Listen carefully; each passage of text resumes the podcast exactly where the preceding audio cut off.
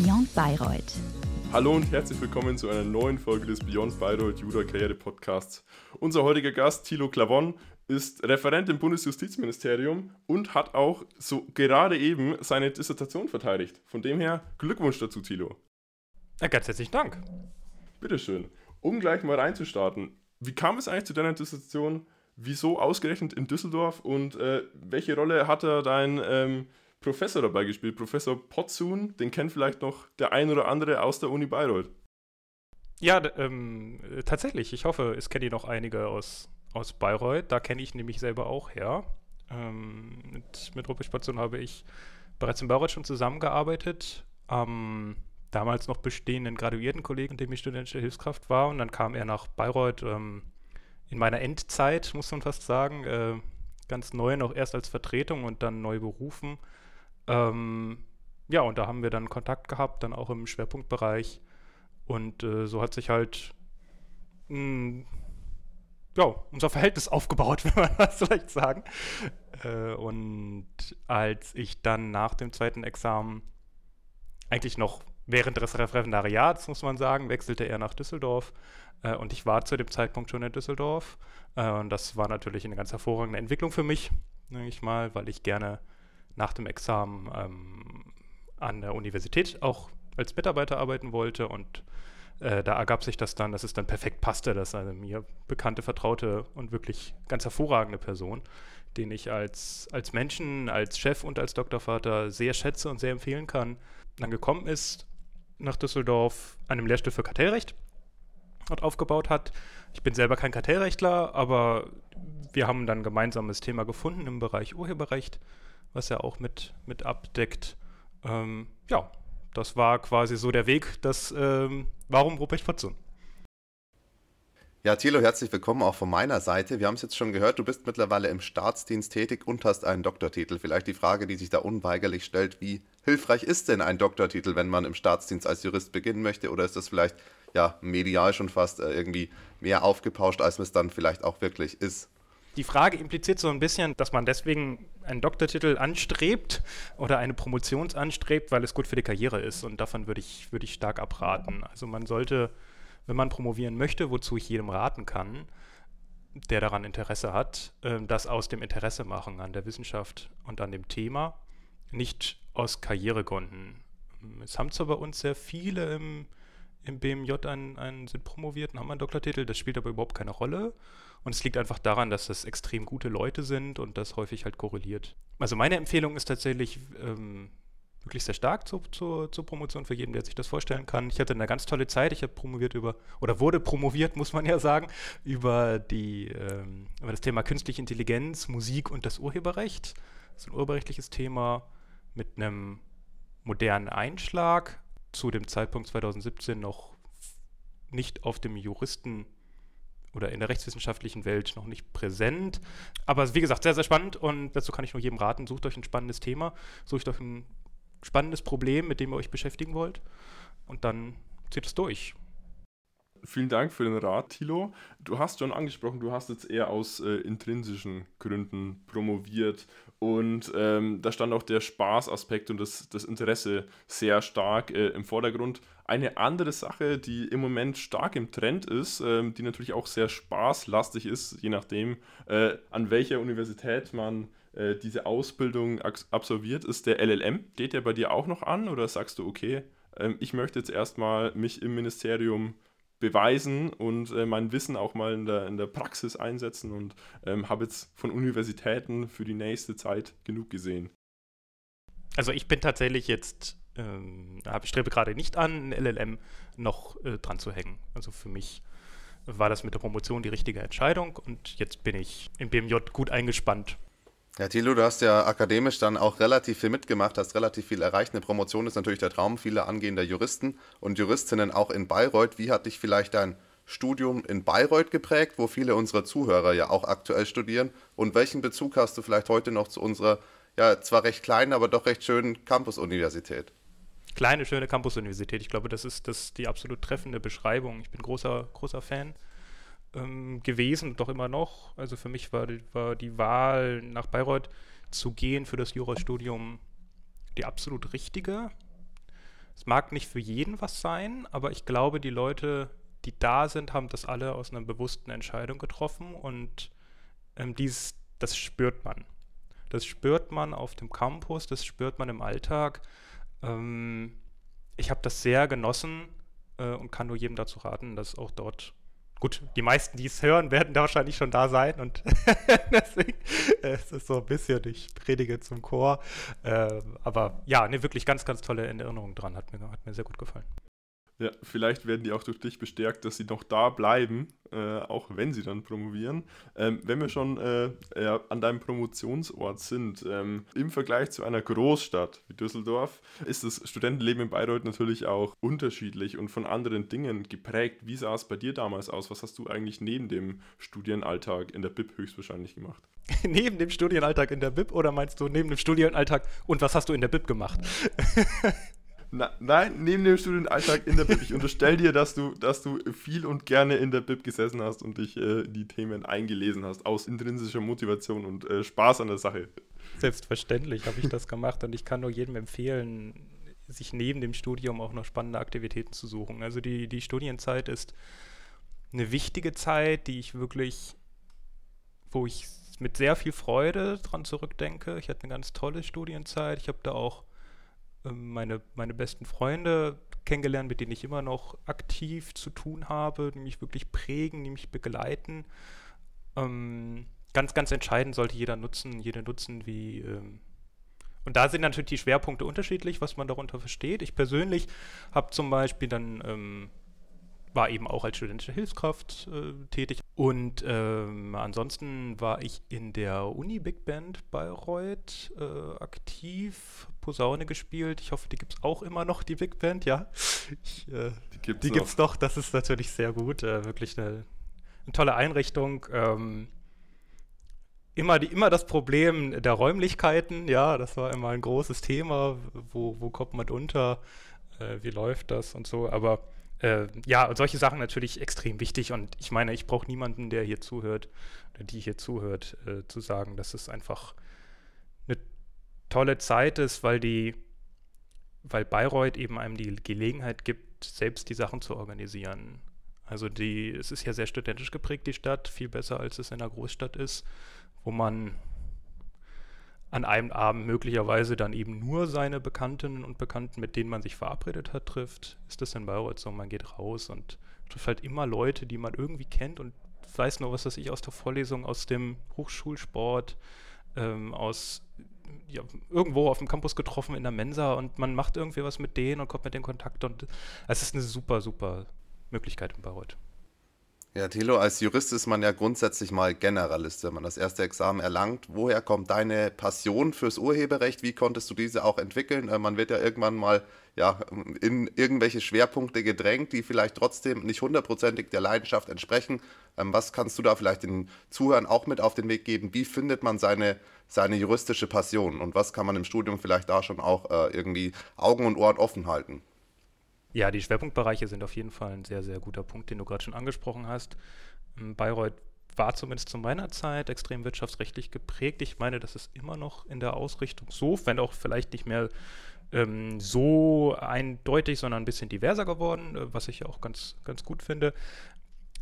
Das geistige Eigentumwettbewerbsrecht, den Schwerpunktbereich, den ich damals auch gewählt habe, ähm, lag auch tatsächlich an den Personen. Ich war vorher studentische Mitarbeiter bei Ansgar Oli damals, der dann den der, äh, auch den Schwerpunktbereich geleitet hat. Und das Urheberrecht ist für mich ein ganz spannender Bereich, beziehungsweise der grüne Bereich insgesamt, aber gerade eben auch das Urheberrecht. Ich, wie gesagt, selbst aktiv Musiker, jetzt muss ich inzwischen eher sagen, war, weil mir die Zeit fehlt leider. Und da natürlich so dieser, dieser, dieser Interessenausgleich extrem relevant ist im Urheberrecht, weil wir halt einmal gucken, wie, wie gehen wir denn um mit, mit kulturellem Gut, wie stellen wir sicher, dass solche Güter existieren, Musik tatsächlich produziert, die Leute davon leben können und gleichzeitig aber Nutzerinnen und Nutzer auch die Chance haben, daran, ja, an, an diesem Wert irgendwie teilzuhaben. Und das ist halt so eine Frage im geistigen Eigentum im, oder im Materialgüterrecht. Ich glaube, in Bayreuth herrscht noch weiterhin der Begriff geistiges Eigentum vor. Das, das ist einfach eine ganz zentrale Frage. Und, und sich damit so auseinanderzusetzen und damit zu beschäftigen, das finde ich, ist für mich, das macht so viel aus von Jura, weil es eben diese, diesen Schnitt, diese Schnittmenge zeigt zwischen dem, was in der Welt da draußen ist und eben diesen anspruchsvollen juristischen Konzepten. Thilo, du sprichst gerade die Schnittmenge an, beziehungsweise Schnittmengen generell.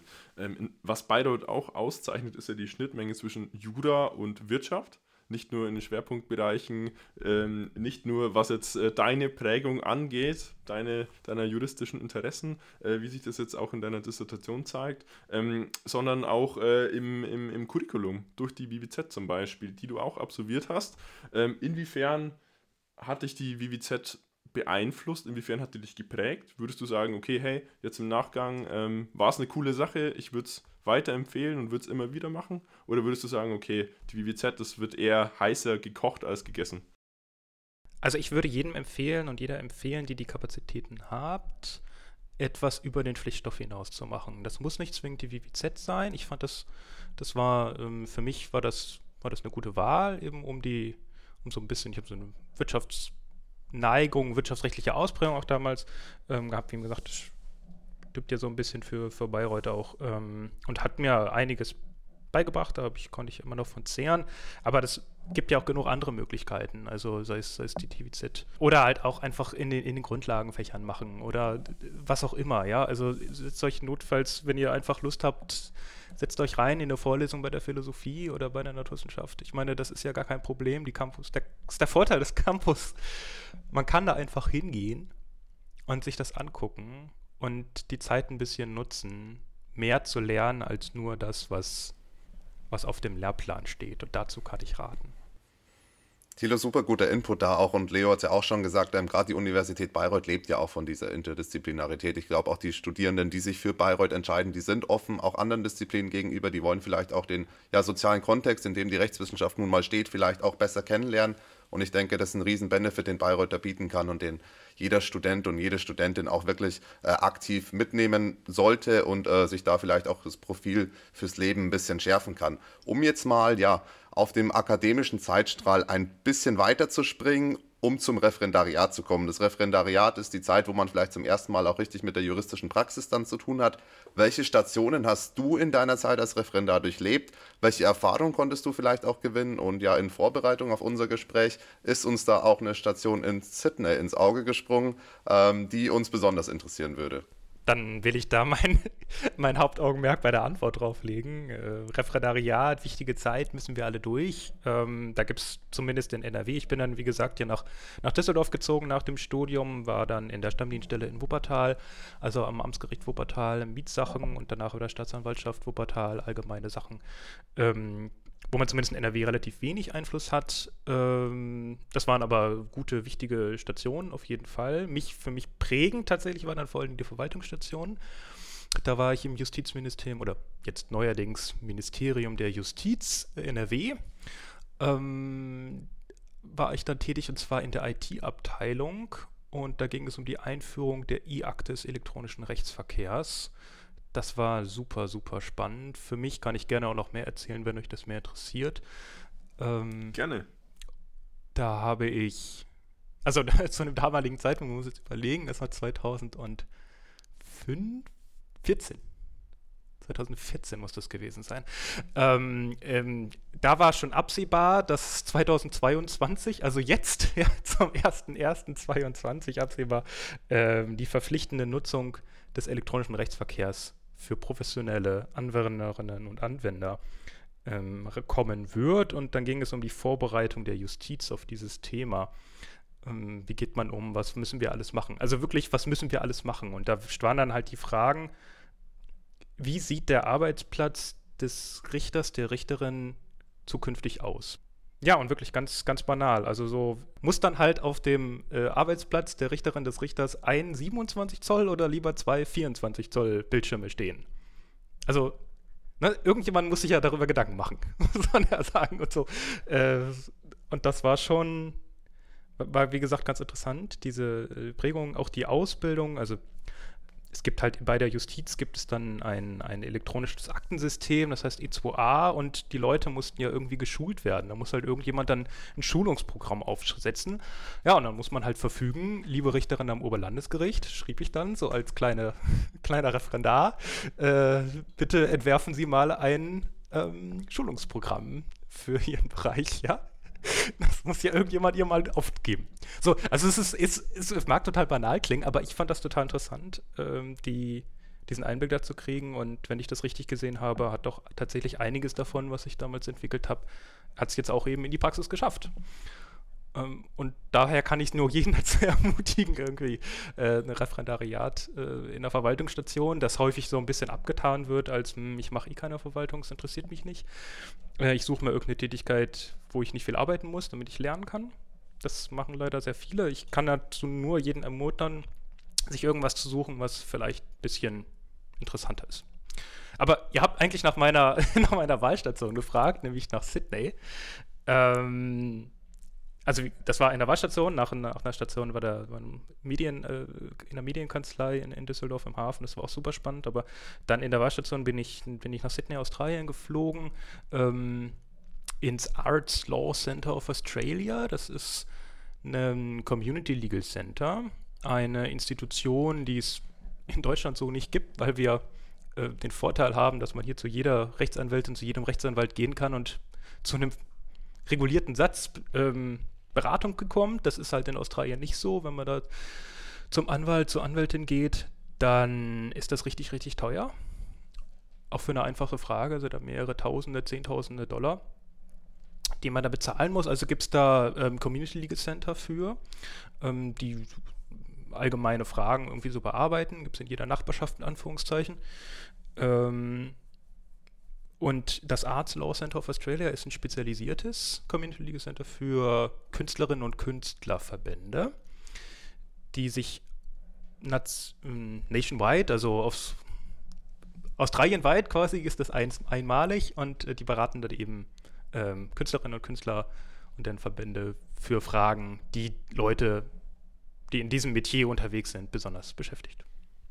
Super interessant, äh, Thilo, auf jeden Fall. Wie, wie kam das dann dazu, dass du dich ausgerechnet fürs Kunstrecht äh, entschieden hast? Du bist natürlich passionierter Musiker, wie wir schon raushören durften. Wo hat es in deinem Kopf dann Klick gemacht, dass du dir dachtest, okay, komm, für die Wahlstation geht es jetzt ab nach Australien, äh, wirklich ganz woanders hin und äh, ins Kunstrecht. Das ist ja jetzt auch nicht so, dass es äh, bei LTO, wenn man in die LTO-App geht, dann direkt beworben wird an erster Stelle. Nee, tatsächlich leider nicht. Also es ist wahnsinnig schwierig, muss man zugeben, eine Station im Ausland zu finden, da muss man ein bisschen breiter recherchieren. Also da gibt es, gibt so irgendwie, weiß ich nicht, die zehn, größ zehn Kanzleien oder sowas, gibt es irgendwie so Listen, ja, in verschiedenen Ländern und da könnte man sich dann irgendwie bewerben. Äh, und der, der Klassiker, wenn man ins Ausland, Ausland will, ist tatsächlich auch das Auswärtige Amt. Ähm, ich persönlich habe aber mir gesagt, ich möchte es lieber selber machen, lieber selber gucken und habe jetzt ja wie gesagt, schon Kenntnisse gehabt im Bereich geistiges Eigentum und Wettbewerbsrecht. Und die Schnittmengen in den Inhalten waren halt sehr groß, muss man zugeben. Also die, ich sagen, die machen so 80 Prozent Urheberrecht, ähm, ja, so 10, 15 Prozent, dann so Unfair Competition, das ist so das Lauterkeitsrecht in, in, in Deutschland und Markenrecht und so. Und der Rest ist halt so ein bisschen Gesellschaftsrecht, ein bisschen Textsachen und so. Aber der Schwerpunkt war halt wirklich auf, okay, darf ich jetzt dieses Muster übernehmen, um äh, meinen eigenen Teppich daraus zu weben oder sowas.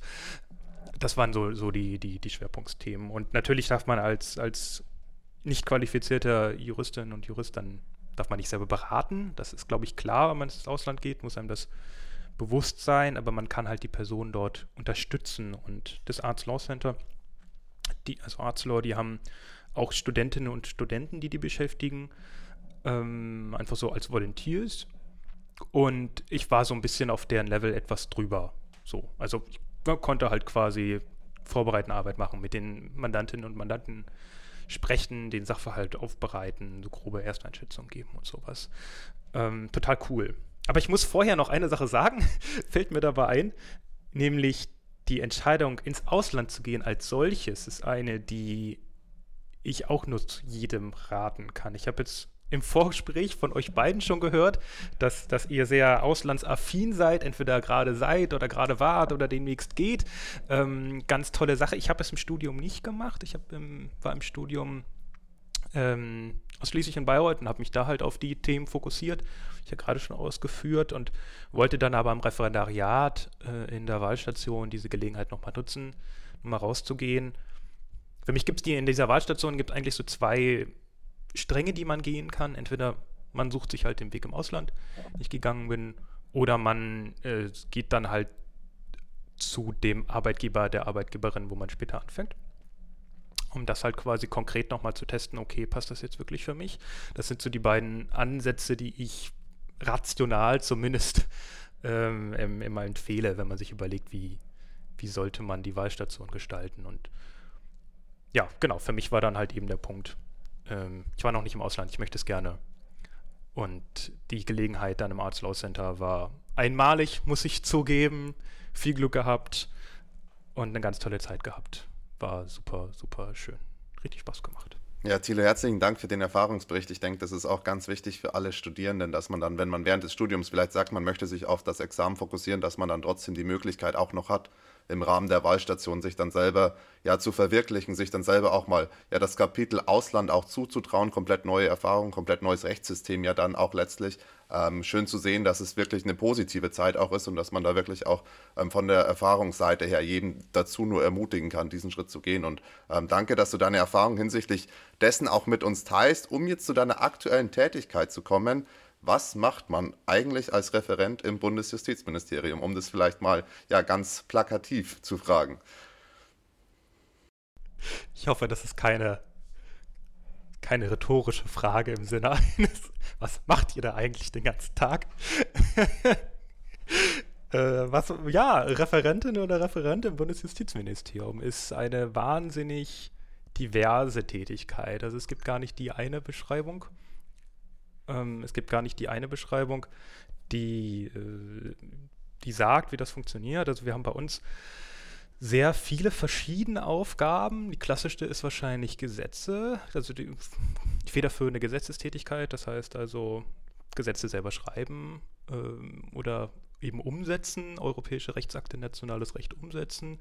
Wir sind federführend für viele Tätigkeiten, gerade insbesondere in den Pflichtstoffen, ähm, zuständig. Das heißt, ähm, ja, das ganze BGB, die äh, im Strafrecht, auch in den Nebengesetzen einiges, ähm, in den Prozessordnungen, in vielen Themen, im Wirtschaftsrecht eben auch einige Aspekte, zum Beispiel eben auch das Immaterialgüterrecht. Ähm, das sind so die, die, die, das, was man sich so klassischerweise darunter vorstellt. Federführende Gesetzestätigkeit. Dann haben wir mitprüfende Gesetzungstätigkeitsaufgaben, das heißt also Vorschläge aus anderen Ministerien, die wir prüfen. Ähm, gerade im, im, öffentlichen Recht, also in so Grundrechtereferat zum Beispiel, das halt immer guckt, okay, sind die Grundrechte gewahrt ähm, oder Themen, die aus dem Innenministerium kommen oder was auch immer. Ne? Also aus allen Ministerien, die machen halt Gesetzesvorschläge, die entwirfen da und wir prüfen mit. Auch ganz, ganz typisch. Dann gibt es Tätigkeiten in der Zentralabteilung. Das ist eine klassische Verwaltungstätigkeit, also Personal, Haushalt, Organisation. Und Tätigkeiten im Leitungsbereich, das sind Pressearbeit, ähm, Kabinettreferat, Ministerbüro, Staatssekretärsbüro und sowas. Ähm, die sind natürlich auch extrem wichtig. Ohne die würde das Haus überhaupt nicht funktionieren. So grob. Und ich persönlich bin in der derzeitigen Abteilung 5 für Verbraucherpolitik, digitale Gesellschaft und Verbraucherrechtsdurchsetzung, so hieß sie bisher, äh, zuständig im Referat für digitale Strategien und Grundsatzfragen der Informationsgesellschaft. Das heißt, ich mache einen Mix aus verschiedenen Tätigkeiten. Ich Haupt, Hauptarbeitszeit meiner Tätigkeit ist die federführende Zuständigkeit für die Verordnung für künstliche Intelligenz, sogenannte KI-Verordnung, wo es einen horizontalen Rechtsrahmen geben soll zum Umgang eben mit künstlicher Intelligenz, eine Produktregulierung. Kann ich gerne auch noch mehr zu erzählen, wenn euch das interessiert. Und ansonsten machen wir, machen wir koordinierende Tätigkeiten. Ähm, also mache ich auch koordinierte Tätigkeiten, wir machen alles Mögliche, aber als Grundsatzreferat im Digitalen heißt das, ich bin dann zuständig gewesen für ganz alle möglichen Vorgänge, die im Digitalwesen reinkommen, ähm, im Haus zu koordinieren und abzustimmen, seien es unter der alten Legislatur die ganzen vielen Strategien zum Beispiel, Datenstrategie, Blockchain-Strategie, ähm, Fortschreibung, KI-Strategie, solche Fragen. Ähm, oder halt, es kommt irgendein Vorgang rein, was weiß ich, es gibt eine Erklärung für digitale Rechte zum Beispiel auf europäischer Ebene. Es kommt halt rein, gibt es einen Vorschlag, das muss sich jemand angucken, das muss jemand im Haus koordinieren. Das heißt, man muss verschiedene Referate dazu beteiligen und so ein bisschen einhören, was die so tun. Genau. Das hört sich auf jeden Fall sehr interessant an. Wenn du äh, möchtest, kannst du natürlich noch genauer auf die KI-Verordnung ja, eingehen. Ja. Ich denke, das wird auch einige brennend interessieren. Das, ähm, das ist wahnsinnig spannend. Das ist wahnsinnig spannend, das könnt ihr euch gar nicht vorstellen. Die Verordnung, also was heißt das überhaupt federführend? Das sollte ich vielleicht nochmal erklären, als jemand, der, der jetzt außerhalb des Ministerialwesens ist. Also federführend bedeutet, dass wir in Brüssel für Deutschland verhandeln. Wir machen das, also Verordnung, ne, das ist ein Rechtsakt, den die den auf europäischer Ebene kommen soll. Also die Europäische Kommission hat einen Vorschlag vorgelegt und der geht dann gleichzeitig in den, in den Rat. Ähm, das ist die Vertretung der Mitgliedstaaten und ins Parlament.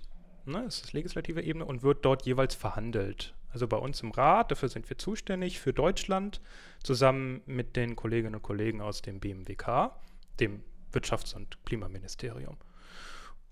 Und ja, das heißt also, wir koordinieren für die deutsche Bundesregierung die Position, wie Deutschland sich zu diesem Verordnungsvorschlag äußert und entwerfen halt eigene Positionen dazu und stimmen die mit den anderen Ressorts ab.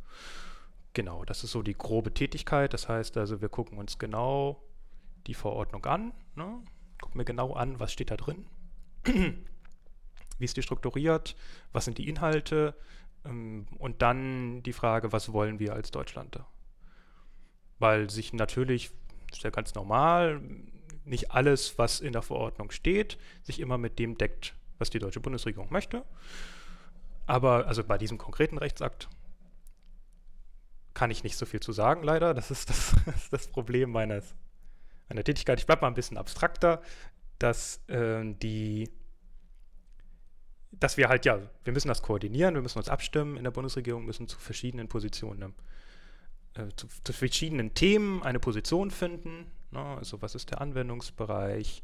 Da gibt es bestimmte KI-Anwendungen, die europaweit verboten werden sollen, bestimmte Anforderungen an KI-Systeme allgemeiner Natur, an Trainingsdaten, an ähm, die Frage der menschlichen Aufsicht, an eine Risikobewertung und so weiter. Und ja, das koordinieren wir und äh, bringen dann eben nach Brüssel. Sehr interessant. Das ist auch, äh, auch sehr gut, dass du uns das äh, so erklärt hast, weil ich denke, das wissen auch die wenigsten was man vor allem als, als Referent auch macht. Und ähm, ist auf jeden Fall sehr zukunftsträchtig, deckt sich wieder mit der DigiZ. Und äh, um auch hier den Weg wieder, äh, den, den Bogen ähm, wieder zu schlagen in äh, deine Vergangenheit, äh, Tilo, ähm, möchte ich dich an dieser Stelle fragen, wie es eigentlich zu dem Entschluss gekommen ist, dann ähm, zum Bundesjustizministerium zu gehen und nicht zum Beispiel beim Justizministerium äh, von NRW zu bleiben oder in die freie Wirtschaft zu gehen oder ganz woanders hinzugehen und äh, was da auch vielleicht deine Beweggründe dafür waren.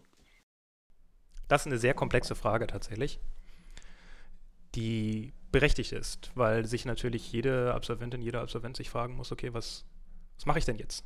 Jetzt habe ich zwei Examina in, in meiner Tasche.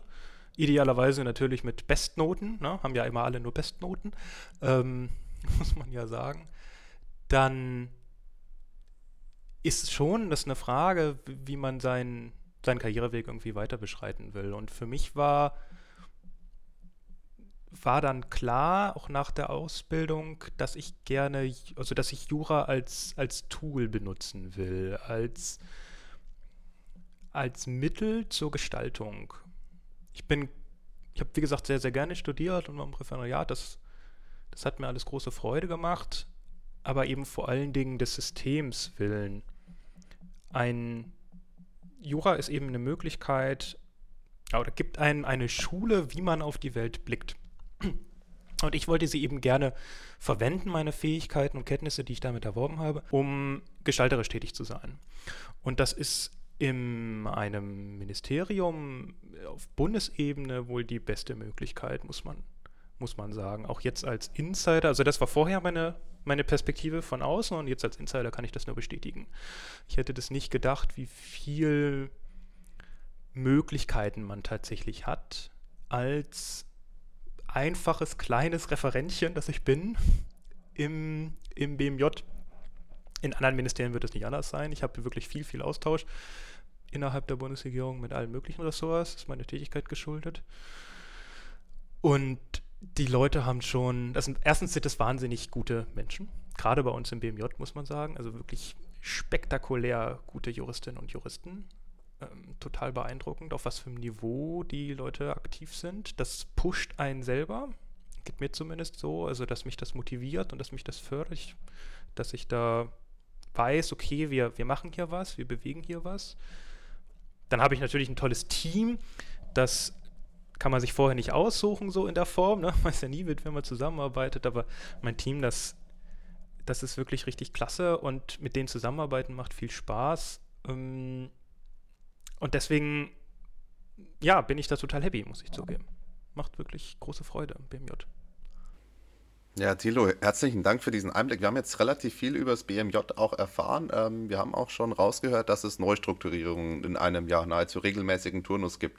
Bezüglich deiner Position, wie krisensicher oder wie wahlunabhängig ist deine Position, beziehungsweise ja, wie viele politische Einflüsse sind denn in deiner Position eigentlich mit inbegriffen, wenn man in einem Bundesministerium dann arbeitet? Also die formalistische Antwort lautet, ich bin Fachbeamter, unkündbar und daher hat das keinen Einfluss auf mich, auf meine Position. Gleichzeitig muss man natürlich schon sagen, auch als Fachbeamter sollte man meines Erachtens die politische Ebene immer mitdenken und gucken eben, wie ist denn der politische Wille.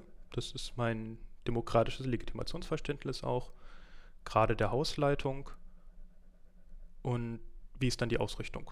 Und das macht dann natürlich schon einen Einfluss ähm, auf meine inhaltliche Arbeit, aber nicht auf meine, meine Stelle per se. Ne? Also wie gesagt, ich bin unkündbar und das ist natürlich auch sehr angenehm. Kilo, wenn wir schon beim Thema Einfluss äh, auf deine Position und auf deine Arbeit sind, ähm, du bist ja im politischen Berlin unterwegs. Was verbindet man mit dem politischen Berlin, so wie mit äh, jedem politischen Zentrum, wie mit Brüssel, Washington, ähm, wahrscheinlich nicht mit Moskau. Äh, das ist äh, der, der, Lobbyismus. Hast du damit schon Erfahrungen gemacht? Ähm, gibt es Lobbyisten, die vielleicht auch schon auf, um das, äh, das, jetzt mal mit deinen Worten zu sagen, auf Referentchen-Ebene ansetzen? Oder bist du da noch einmal rumgekommen? Es ist immer so ein bisschen die Frage, was man unter Lobbyismus versteht. Also man darf sich das jetzt nicht vorstellen, wie es vielleicht wie so, so, wie so ein Korruptionsbild oder so. Da kommt irgendwie eine Vertreterin, ein Vertreter mit einem Aktenkofferchen vorbei äh, und gibt einem dann irgendwie weiß ich nicht, was irgendwelche Unterlagen oder so, keine, keine Ahnung, ja, äh, was man sich als, Aus, als Außenständler irgendwie so vorstellt, das, das kommt nicht vor, ne, also das ist, das habe ich so zumindest noch nie gesehen. Was es natürlich gibt, das ist auch ganz normal, sind Gespräche mit Stakeholderinnen und Stakeholdern, also einfach Betroffenen. Das sind meistens sind das Verbände und Organisationen, äh, mit denen man sich austauscht. Und das ist erstmal überhaupt nicht schlimm, sondern im Gegenteil, das kann total fruchtbar sein.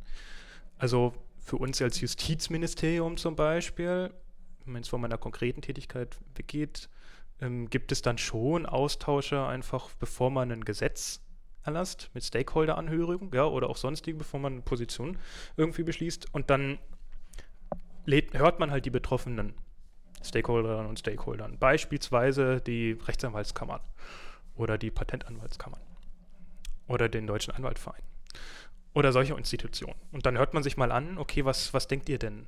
Ähm, ist das sinnvoll, was wir hier tun? Das ist wichtig, um so ein bisschen rauszukommen aus seiner Blase, aus seiner Ministerialsicht. Ne? Also wir können am grünen Tisch immer viel entwickeln, aber ob das da nachher auch funktioniert, das, da sind wir auch darauf angewiesen, dass es eben auch andere Expertise dann darauf gibt. Und der, das Wichtige, was ich finde beim Thema Lobbyismus insgesamt, ist immer die Frage, was, wie geht man damit um?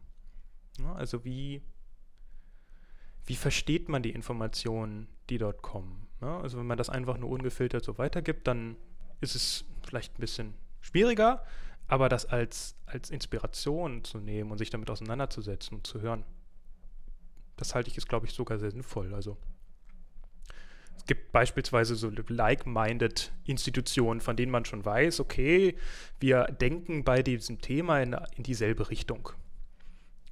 Wir sind es jetzt nicht mehr, aber wir waren ja unterhalten in der alten Legislatur auch das Verbraucherschutzministerium. Und da ist natürlich der Verbraucherzentrale Bundesverband, VZBV, einfach auch eine Institution. Das sind halt Personen, die kennen sich damit aus, mit den Verbraucherschutzthemen und mit denen unterhält man sich dann und hört sich das an. Ganz normal. Wir haben generell einfach Austausch mit der Zivilgesellschaft. Oder es gibt eben ja, verschiedene Verbände, ne, mit denen man einfach irgendwie spricht und mit denen man sich austauscht und hört, was denkt ihr zu dem Dossier, was denkt ihr zu dem Thema. Ähm, wie kann man ja euch irgendwie, ja, wie, wie kann man sich gegenseitig befruchten? Und das von daher, das ist ganz sinnvoll. Ja. Ja, Thilo, du hast ein super interessantes Arbeitsumfeld, hast gerade frisch deine Dissertation in der Tasche. Äh, was vielleicht die Zuhörer noch beschäftigt ist, welche Ziele hast du im Moment? Was treibt dich aktuell dann eigentlich an? Jetzt gerade möchte ich tatsächlich eher meine, meine Dissertation veröffentlichen. Das darf man nicht vergessen, nur weil sie dann, wenn man dann promoviert wird, äh, nach so einem langer, langer Zeit ähm, und viel Arbeitskraft und so, ist das natürlich auch wichtig, dass das Ding irgendwo veröffentlicht wird. Ne? Dass es dann physisch oder virtuell zumindest lesbar ist. Und da bin ich jetzt gerade eben im Austausch mit Verlagen, dass wir da vorankommen. So mein unmittelbarstes Ziel vielleicht. Sehr gut, sehr gut. Äh, falls du, falls du ähm, keine länger- oder mittelfristigeren äh, Ziele mehr mit uns äh, teilen möchtest, ähm, wird mir jetzt auch die ehrenvolle Aufgabe zuteil, dir einerseits äh, viel Glück und viel Erfolg zu wünschen für das Projekt Veröffentlichung und äh, andererseits die letzte Frage des Tages äh, anzukündigen. Und ähm, zwar auch wieder eine Klassikerfrage wie die Frage nach den Zielen. Und zwar, ähm, ja, unsere, unsere Zuhörerschaft, die hat jetzt äh, natürlich ein, ein sehr gutes Bild von dir und ähm, hat auch schon den einen oder anderen Ratschlag und die eine oder andere Weisheit bekommen, wenn man das in deinem jungen Alter, ich ähm, unterstelle dir jetzt mal, dass du noch unter 50 bist, ähm, auf jeden Fall so sagen kann. Ähm, hättest du vielleicht noch äh, die eine oder andere Sache, die du äh, unserer Zuhörerschaft mit auf den Weg geben möchtest? Ich kann nur jeden dazu raten und jeder dazu raten, tatsächlich das Beste jetzt aus der Studienzeit, dem Referendariat zu machen. Das habe ich bereits gesagt, möchte ich aber doch trotzdem nochmal betonen, dass es einfach eine wahnsinnig wertvolle Zeit ist, dass man da Freundschaften fürs Leben schließt und das sollte man einfach auch genießen und nutzen. Das Examen, das kommt schon von alleine, sag ich mal, oder beide. Äh, und ja, das ist immer eine große Herausforderung und ja, das ist eine große Arbeit, das gebe ich unumwunden zu und man darf sich nicht entmutigen lassen, wenn es mal irgendwo auch nicht so gut läuft. Ähm, aber nutzt die Zeit, genießt sie, macht was draus, trinkt mal ein Bierchen, gerade in Bayreuth. Herr Thieler, ich denke, das waren super Schlussworte. Ähm, wir möchten uns ja stellvertretend für deine alte Universität, für die Universität Bayreuth, für, bei dir bedanken für deine Zeit, dass du Teil dieses Projekts bist. Es ist nicht ganz selbstverständlich, dass wenn man dann im beruflichen Alltag angekommen ist, sich noch für dieses Jahr doch relativ innovative Projekt die Zeit nimmt. Ähm, wir wünschen dir alles Gute für deine Zukunft und möchten uns ja abschließend herzlich bei dir bedanken. Danke, dass du unser Gast warst. Danke euch für die Einladung und für das tolle Gespräch. Beyond Bayreuth,